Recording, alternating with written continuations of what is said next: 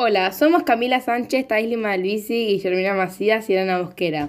Hoy vamos a hablarles sobre la autoestima y la participación de las redes sociales en esta. Esperamos que les guste y que puedan reflexionar sobre esto. Empecemos. Hola, yo soy Guillermina Macías, la presentadora de este podcast, y hoy estamos con unas invitadas. Psicóloga Ariana Mosquera, especialista en autoestima. Hola, estoy agradecida de estar aquí. Thais, una chica caracterizada como sin autoestima, insegura, y Camila, una chica con autoestima que trata de ayudar a las personas inciertas. Buenas. Hola. En este podcast vamos a estar haciéndoles preguntas a las chicas sobre el amor propio y ver qué responde cada una de ellas con diferentes puntos de vista. Pero primero, para ponerlos en contexto, vamos a responder esta pregunta. ¿Qué es el autoestima? La autoestima es un conjunto de percepciones, pensamientos, evaluaciones, sentimientos y tendencias de comportamientos dirigidos hacia uno mismo, hacia nuestra manera de ser y hacia los rasgos de nuestro cuerpo y nuestro carácter. En resumen, es la evaluación perceptiva de nosotros mismos. ¿Está bien lo que digo, doctora? Sí, se ve que estás muy bien informada. Perfecto. Antes de empezar, voy a aclarar algo más. Las redes sociales son una gran influencia en la vida de los adolescentes en estas épocas. Por eso, buscan siempre la aprobación de los demás y si alguien dice algo malo les puede afectar gravemente, ya que están acostumbrados a cuerpos irreales y cada vez que ven algo diferente, lo único que hacen es criticar. Ahora sí, empecemos con las preguntas. Preguntas número uno. ¿Las redes sociales afectan en la autoestima? Bueno, a mí en lo personal las redes sociales no me afectan demasiado si estamos hablando de la autoestima. Pienso que la gente que habla y opina sobre cualquier característica tuya lo hace porque la sociedad hace ver lo que está aceptado, lo que se ve bien y lo que está mal o incorrecto. Un ejemplo muy popular es cuando una persona caracterizada como gorda por tener panza sube una foto o video mostrando su físico y la gente critica y opina sobre este. Está claramente muy mal visto que estar relleno es algo malo, cuando en realidad no lo es. Es un cuerpo humano normal. Es muy triste ver cómo la gente depende de estos comentarios y que no esté conforme consigo misma.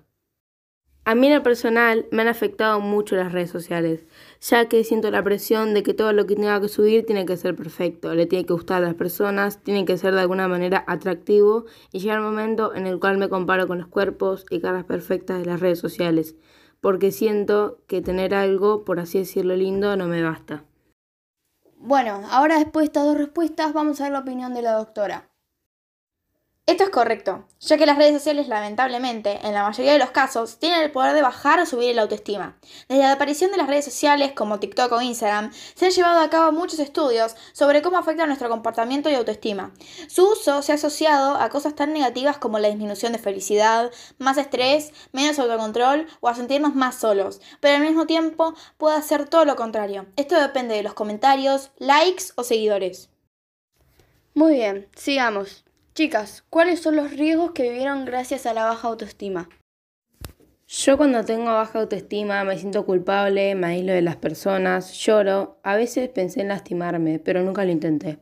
También trato de agradarle a las personas con lo que pueda. Por ejemplo, trato de ser otra persona, más perfecta. Muy pocas veces me he generado vómitos para estar más delgada y se siente muy mal hacer todo esto, pero es como es, lamentablemente. Yo pasé por un periodo de baja autoestima en el que no la pasé bien desgraciadamente, porque me comparaba con otras mujeres y tenía una imagen no muy linda de mí misma. Me veía muy diferente a lo que soy, gracias a lo hablado anteriormente. Te queman la cabeza haciéndote pensar que si no sos estereotipadamente bello o bella, no serás aceptado o te verán mal. Es algo muy injusto y por suerte yo no pensé en hacerme daño, pero puedo afirmarles que es un proceso que lleva tiempo superar porque tenés el miedo frecuente de ser criticado por alguien. Y la verdad es que cada persona lleva todo esto de la baja autoestima de una forma diferente, pero las consecuencias más comunes son insomnio, depresión, hipertensión, trastornos alimenticios y autolesiones. Y ahora como última pregunta, ¿cómo se ven ustedes mismas? ¿Qué es lo que sienten cuando se ven al espejo? Yo, yo me veo insegura y la verdad que me pierdo muchas actividades por miedo a lo que piensen los demás de mí y que me miren y vean como yo me veo. Estoy orgullosa de mí misma porque superé mi etapa de sufrimiento y dolor. Obviamente llevó un tiempo, pero se pudo y estoy contenta con eso. Cuando me miro al espejo me siento una persona libre que es como es y lo disfruto mucho. Ahora que ya vimos los tres puntos de vista, le voy a dar la palabra a la psicóloga Ariana Mosquera. Si tenés baja autoestima, te recomiendo que dejes de tener pensamientos negativos sobre vos. Eh, ponete como objetivo el logro en vez de la perfección. Considera los errores como oportunidades de aprendizaje. Proba cosas nuevas. Identifica lo que puedas cambiar y lo que no. Fíjate metas. Y recordá que vos sos perfecto eh, sin importar los comentarios de los demás. Bueno, ahora que ya terminamos, le quería agradecer a Camila, a Thaís y a Ariana por venir a este podcast y dar su opinión. Muchas gracias y que tengan un buen fin de...